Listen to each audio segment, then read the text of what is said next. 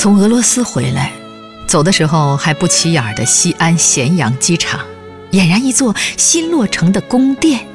现代、通透、一尘不染。五分钟就入了境，一位嘴上边有点上火，但依然微笑的漂亮女边警，核对我中文名字的声音很好听。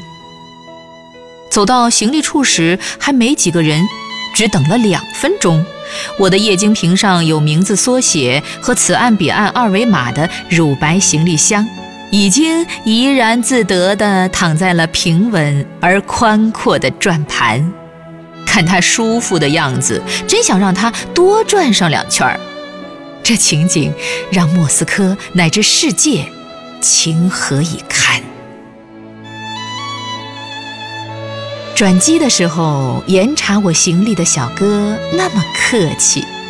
他嘴角上扬的笑意让我想起久违的天使。忽然觉得，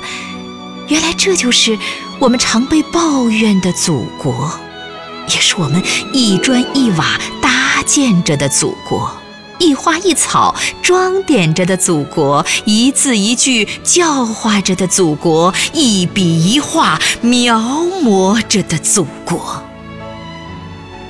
再为它多画几片蓝天，几朵白云吧，因为有一天，